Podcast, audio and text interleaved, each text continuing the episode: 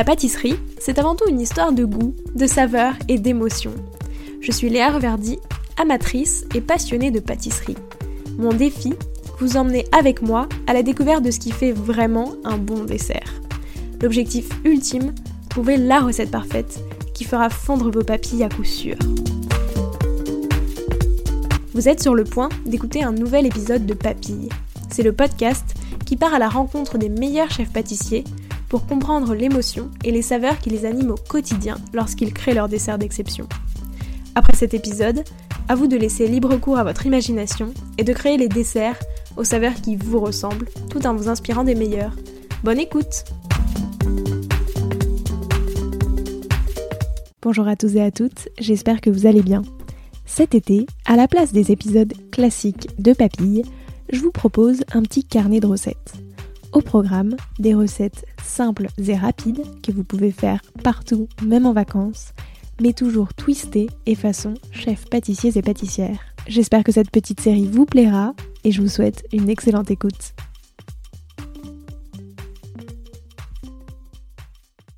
Bonjour Morgane. Salut Léa. Comment ça va depuis la dernière fois? Écoute, tout va bien. Beaucoup de changements depuis la dernière fois avec euh, l'ouverture de la boutique. Donc euh, pas, mal, euh, pas mal de boulot et, et on s'éclate. Du coup, tu changes entre les deux, tu es le matin quelque part, l'après-midi ailleurs C'est ça, on a la chance d'avoir les deux établissements face à face. Donc en fait, tous les pâtissiers travaillent à la boutique où on va produire et les desserts de restaurant et les gâteaux pour la boutique. Et ensuite, on va se déplacer avec la marchandise aux, heures de service pour assurer l'envoi des desserts. Ok. Et le fait de faire euh, maintenant des petites desserts boutiques, ça te plaît? Enfin, Ça me plaît pas mal, c'est un tout autre univers. Euh, pas facile à maîtriser parce que moi j'ai l'habitude du dessert à l'assiette, mm. euh, quelque chose qui doit être éphémère, où on peut vraiment avoir des textures très soft, etc. Au niveau des crèmes par exemple. Et, et bah là, au niveau du, du, gâteau, où il doit être emporté, où il doit peut-être tenir aussi plusieurs jours, il faut savoir maîtriser euh, les textures sans que ce soit forcément trop collé au niveau des mousses, etc. Donc c'est euh, des techniques euh, différentes que j'ai l'habitude d'employer. Ouais, un nouvel exercice, c'est ça. Mais ouais, c'est ce que j'allais dire.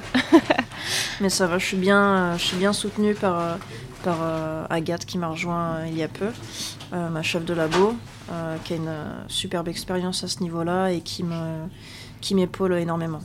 Oui, puis j'imagine que du coup maintenant ça se nourrit aussi entre tes desserts à l'assiette et desserts euh, plutôt boutique, etc. Ça t'aide à avoir, franchement, peut-être des nouvelles inspirations. C'est ça, il y a un, certain équilibre. C'est vrai qu'on m'a déjà dit que quand on goûtait les petits gâteaux de la boutique, ça faisait pas petit gâteau de mm. d'habitude, mais il y avait vraiment cette inspiration euh, restauration. Oui, je suis d'accord, ils sont très légers, etc. Il y a quelque chose de, enfin, que tu trouves pas dans la majorité des boutiques. Effet. Euh, bah, pour parler de ton dessert de l'été, qui est le sujet de l'épisode du jour, euh, déjà qu'est-ce que tu nous proposes? Est-ce que tu peux nous décrire un petit peu? Alors moi j'ai choisi de te présenter une des miniardises que je fais en ce moment au restaurant. Euh, c'est inspiré d'un cannoli. le cannoli, je sais pas si tu vois ce que c'est, c'est italien. c'est une sorte d'appareil croustillant mm. et à l'intérieur c'est garni de crème, etc. Et du coup je la fais en version mini. du coup je fais une petite tuile aux éclats de pistache, avec une crème pâtissière infusée au basilic et euh, une fine brunoise de pêche euh, fraîche. Ok, trop cool. Comment t'avais eu l'idée, toi, de ce dessert? Pourquoi, Comment ça t'est venu? Alors, ça part d'un dessert que j'ai fait l'année dernière. Euh, c'était autour de la pêche pistache mmh. et basilic, justement. Et du coup, j'ai voulu. c'était une association qui m'avait vraiment mmh. plu. Et je voulais refaire ça, mais en version mini. Euh, du coup, j'ai utilisé un des éléments de mon dessert en transformé en miniardise. Ok, trop chouette. Qu'est-ce que qu'est-ce que t'aimes le plus dans ce dessert? C'était euh, ce côté très frais et très été. Euh, en fait, l'idée m'était venue bah, de en été, on mange des salades assez fraîches, mm. pesto, etc. Et du coup, j'ai travaillé là-dessus, sur, sur cette pêche qui va être assaisonnée avec une sorte de condiment pesto basilic euh, et voilà tout en fraîcheur en fait. Qu'est-ce que comment dire d'un point de vue très technique combien de temps ça prend à peu près à réaliser et euh, je sais pas c'est quoi les grandes étapes un petit peu? Alors juste pour la partie miniardise que je fais au restaurant, c'est assez efficace, c'est simple, facilement le refaire chez soi. c'est un appareil à tuiles, donc c'est quatre éléments temps pour temps à mélanger. Ensuite, on va cuire ça au four et euh, je vais venir euh, la former à la sortie du four pour lui donner euh, la forme que je souhaite. Moi, là, pour le restaurant, je la moule autour d'un tube, donc ça me fait vraiment la forme d'un ouais. cannoli. Et puis, pour, pour le podcast d'aujourd'hui, j'ai voulu m'amuser un peu et j'ai juste formé en, cône. Donc, en fait, j'ai fait un demi-cercle qu'ensuite j'ai roulé comme un cône de glace qu'ensuite je vais garnir de cette crème pâtissière infusée au basilic et puis les pêches euh, fraîches par-dessus. Et puis après, bah, ça, on peut vraiment se l'approprier, faire comme on veut. Euh, la crème pâtissière, là, j'ai choisi basilic. Parce que le chef va nous chercher du basilic euh, au marché, tout en fleurs, super joli, avec les petits bourgeons et tout, que je mets par-dessus pour assaisonner. Mais voilà, on peut très bien regarder ce qu'il y a dans le jardin en vacances. Et puis hop, c'est très simple. Infuser son lait, de la crème pâtissière avec avec nos herbes aromatiques et, euh, et ça parfume euh, assez, euh, de manière assez intense. Mais ce qui est chouette, c'est que je trouve que pêche basilic, c'est moins commun. Enfin, c'est un peu plus. ça change, quoi, comme association. On le voit moins. c'est vrai. Donc, donc c'est cool de se dire tu peux surprendre un petit peu les gens avec cette association. et qu'est-ce qui est le plus compliqué? Enfin, je sais pas, les choses les plus. Tu vois, à réussir. Ce qu'il faut absolument réussir dans ce dessert pour qu'il soit bien. Euh, je dirais la cuisson de la tuile pour que ce soit croustillant et que ce soit agréable en bouche.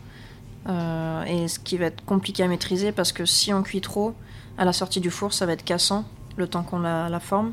Donc ce sera ça le plus complexe à, à, maîtriser. Après, une jolie cuisson de la crème pâtissière, qu'elle soit bien lisse et bien agréable en bouche.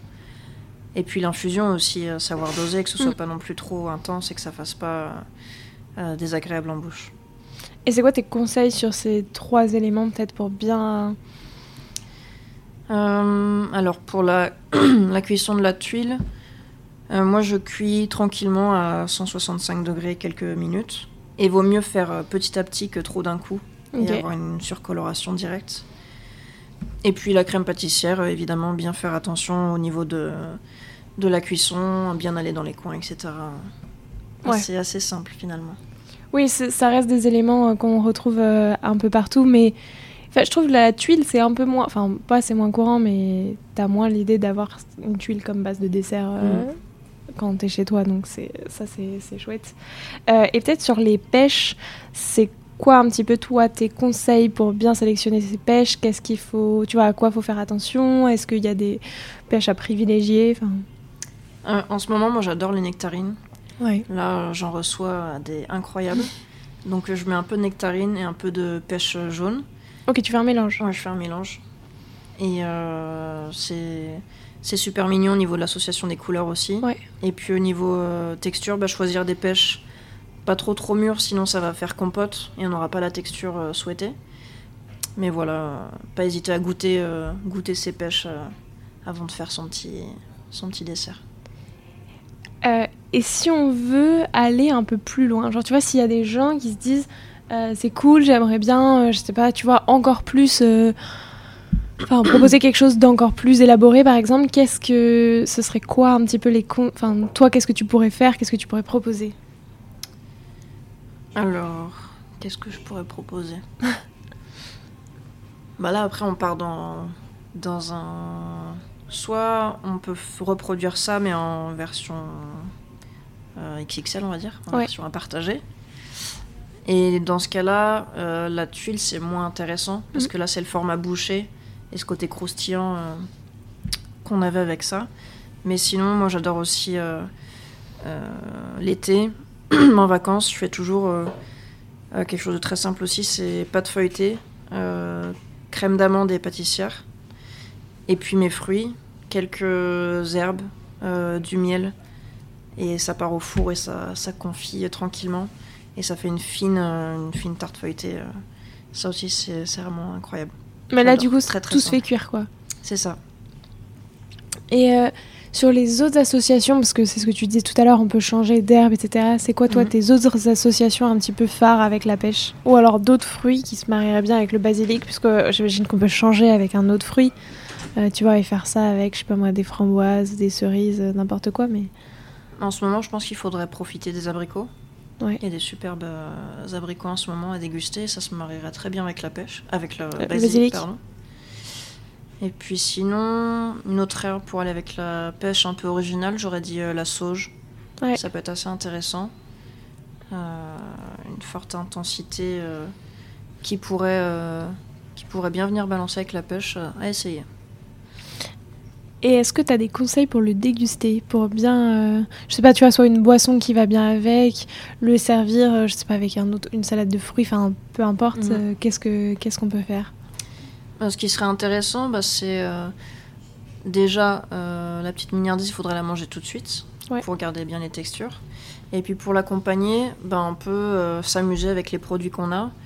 Par exemple, le basilic, on peut utiliser les tiges et les faire infuser pour se faire une sorte de, de iced tea.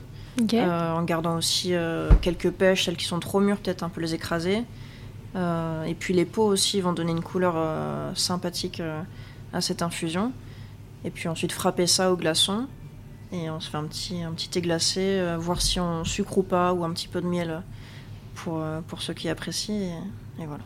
Pour déguster avec le dessert, c'est trop cool. En plus, du coup, tu réutilises tout ce, qui, tout ce que tu n'utilises pas dans le dessert, finalement, les pots de la. Enfin, c'est ça. Les, les, pots, tu peux les utiliser potentiellement, mais mhm. là, du coup, tu, as, tu les dédies. Trop cool. C'est ce que j'essaye de faire en général dans mes desserts. C'est vraiment d'utiliser tout de, de A à Z. Euh, jusqu'aux épluchures qu'on mettrait mm. peut-être de côté d'habitude. Oui, les tiges de basilic, euh, c'est pareil. Enfin, tu... Voilà. Trop cool, merci. Euh, qu'est-ce que qu'est-ce qu'on peut te souhaiter pour la rentrée après après cet été? Et ben après cet été, donc nous on ferme euh, trois semaines euh, la boutique et le restaurant. Et on espère euh, revenir en force. on va essayer de, de faire une ouverture assez intense parce que là on va dire qu'elle était plutôt douce juste avant cette, cette fermeture de vacances. On voulait pas aller à fond. Donc on se préparait tranquillement, on mettait bien en place nos recettes. On a commencé à faire... avoir une clientèle régulière qui, qui, nous donne aussi ses retours. Euh, donc on s'est construit petit à petit et puis on espère euh, arriver en force euh, en septembre. Et tu as déjà plein d'idées? Déjà plein d'idées. chaque chose, chaque chose en son temps. oui, c'est ce que je veux dire. Genre, Parce que vu que je fais surtout avec les fruits de saison, je bah, je peux pas trop m'avancer sur les créations. donc je peux penser évidemment aux associations de goût. Hmm. par exemple, j'ai déjà envie de faire pour la rentrée figues, feuilles de figuier et pollen. Euh, je ne sais pas encore sous quelle forme. Euh, au restaurant, ce sera sous forme de millefeuille. À voir comment je, je, le réinterprète ici à la boutique. Euh, j'aime bien en général à la boutique proposer des choses qui proviennent d'un dessert que j'ai déjà réalisé au restaurant. C'est un peu l'idée que, que ça se balance comme ça entre les deux établissements. Mais du coup, sous une autre forme, enfin en fait c'est juste les mêmes goûts mais présentés autrement quoi. C'est ça. C'est trop cool. Et c'est vrai que, enfin, moi, du coup, je vous invite quand même à aller, enfin, venir à la boutique parce que euh, c'est vrai que je trouve en plus ce qui est chouette, c'est que c'est même dans les formats des desserts, enfin, c'est pas les desserts qu'on retrouve habituellement. Enfin, tu, vois, je trouve que c'est pas, euh, t'as pas les classiques en fait mhm. euh, que t'as partout, ou alors ils sont totalement revus pour autre chose. Donc vraiment, je vous invite à venir les, les tester parce qu'ils sont délicieux. Et puis du coup, hâte de venir tester les desserts de la rentrée. Merci carrément. Merci beaucoup, Léa. Merci à toi.